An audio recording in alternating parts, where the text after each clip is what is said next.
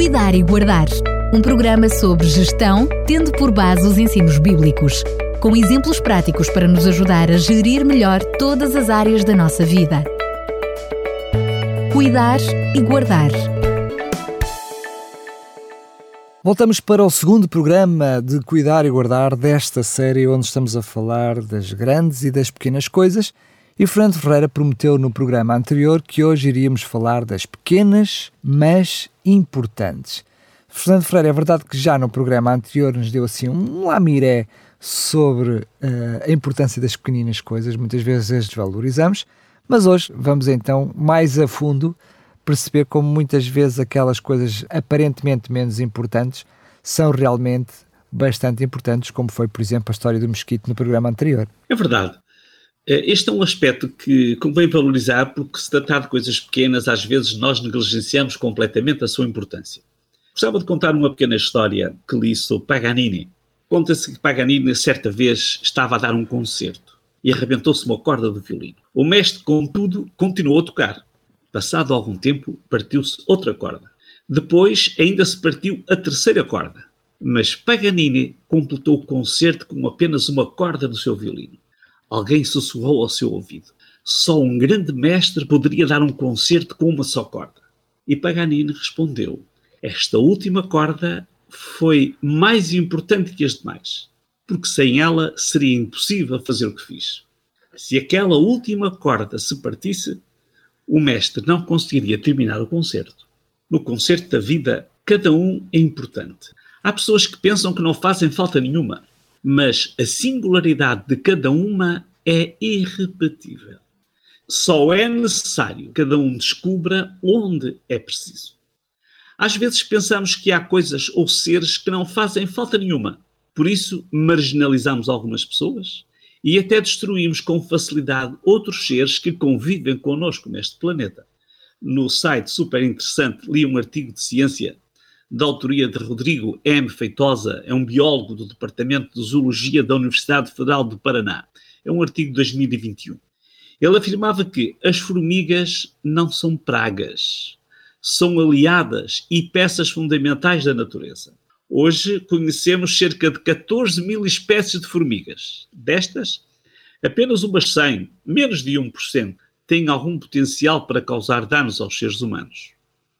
Quando se fala de formigas, os benefícios são maiores do que os prejuízos. Esses pequenos insetos sociais possuem uma importância fundamental nas nossas vidas. Formigas predadoras estão entre os principais controladores de insetos herbívoros no mundo. Isto significa que, na ausência delas, as populações de artrópodes que se alimentam de plantas cresceriam tanto que as florestas e as plantações seriam completamente devastadas. Ou seja, as formigas são mais para controladoras de pragas do que pragas em si mesmas. Claro que as formigas se adaptaram para viver perto dos seres humanos e às vezes chegam mais próximo do que aquilo que nós gostaríamos. Aí podem incomodar, mas elas são importantes no equilíbrio do planeta. O sábio Salomão, um bom observador da natureza, olhava com atenção e simpatia para estas criaturas que nos parecem facilmente descartáveis. Há quatro pequenas coisas, mas que possuem um entendimento maravilhoso, dizia Salomão. As formigas, que são animaizinhos sem defesa, mas sabem guardar no verão a comida para o inverno. Os coelhos, animais também não são muito fortes, mas que têm a inteligência suficiente para construir as suas habitações nas rochas. Os gafanhotos, que apesar de não terem entre si um chefe, contudo sabem voar organizados em enxames. Os lagartos, que se podem apanhar com as mãos, mas que conseguem entrar até nos palácios dos grandes senhores. Isto encontramos em Provérbios 30, 24 a 28. Na natureza e na vida natural, os detalhes são importantes. A melhor forma de vivermos com a natureza é quando respeitamos as suas pequenas singularidades. Se ignorarmos as coisas pequenas, não conseguiremos fazer grande coisa. Dependendo da perspectiva, algumas pessoas também defendem que não devemos dar valor às pequenas coisas. Claro que há pessoas que se agarram a coisas de pouca importância e perdem a oportunidade de dar grandes passos mais além. É necessário distinguir entre o que é pequeno por ser um começo e aquilo que é pequeno por ser residual. Deixo-lhe mais um apontamento de Anna White. A vida compõe-se principalmente não de grandes sacrifícios ou de grandes realizações maravilhosas, mas de pequenas coisas. Na maior parte das vezes, é pelas pequenas coisas que parecem insignificantes que grande bem ou mal é trazido à nossa vida. É pelo fracasso em suportar as provas que sobrevêm nas coisas pequenas que os hábitos são moldados e que se deforma o caráter. Não convém ignorar as pequenas coisas. Uma palavra impaciente seguida de outra pode arruinar uma amizade. Um pequeno gesto egoísta seguido de outro pode arruinar uma relação matrimonial amorosa. Um pequeno passo seguido de outro levará uma criança a chegar onde precisa. Com o tempo, poderá tornar-se um atleta das maratonas. Uma primeira aula elementar de música, seguida de outra idêntica, bem aproveitadas, podem contribuir para fazer um grande músico.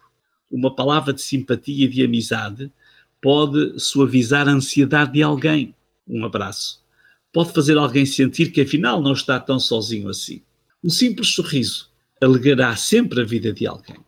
Certa vez, a caminho de Jerusalém, Jesus e os seus discípulos chegaram a um sítio onde uma mulher chamada Marta os recebeu em sua casa. Maria, sua irmã, sentou-se no chão ao pé de Jesus, ouvindo o que ele lhe dizia.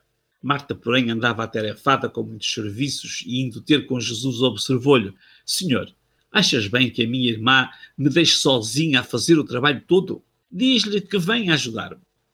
Marta, Marta, como tu te deixas prender por tantas coisas? Há só uma que é necessária. Maria escolheu bem, não a quer privar disto. Lucas 10, 38 a 42. Marta estava a fazer muitas coisas. Imagino que eram boas coisas, grandes coisas. Não seria coisa pequena receber bem aqueles hóspedes amigos que tinham acabado de chegar à sua casa. Estava a preparar o melhor que podia a recepção para os seus visitantes. Estava certa. Maria fazia uma só coisa: estava sentada. Ouvia e bebia as palavras do seu mestre. Nesse momento, uma só coisa. A mais pequena coisa foi avaliada como sendo necessária: sentar-se e ouvir que coisa tão pequena. No plano espiritual, muitas vezes queremos fazer muitas coisas, grandes coisas, ficando sem ter tempo para o essencial, sentar e ouvir o Mestre. Uma pequena coisa que pode mudar a sua vida agora e em cada dia e para a eternidade é a ter tempo para se sentar, aprender e meditar nos ensinos práticos que ficaram registados e que saíram da boca do Mestre dos Mestres é uma coisa tão simples, tão pequena e tão singular, mas pode ser tão essencial como foi a derradeira corda do violino de Paganini. Não deixe que a última corda se parta. Só que, por vezes, temos coisas tão importantes e tão grandes para fazer que nunca temos tempo para esses pequenos encontros que poderiam agigantar as nossas vidas. Isto é, cuidar e guardar. Fantástico, Fernando Freire, mais uma vez, como já é do seu apanágio. Vamos continuar com mais outro programa na próxima semana, ainda dentro desta série. E qual será o assunto? Vamos falar em grandes coisas. Como exemplo, vamos falar sobre grandes esculturas que fazem parte da história da humanidade e que têm também significado para a nossa vida. Muito bem. Cá ficamos a aguardar. Fernando Ferreira, mais uma vez, muito obrigado e até lá, se Deus quiser. Até lá e um grande abraço para todos. Cuidar e Guardar um programa sobre gestão, tendo por base os ensinos bíblicos, com exemplos práticos para nos ajudar a gerir melhor todas as áreas da nossa vida. Cuidar e Guardar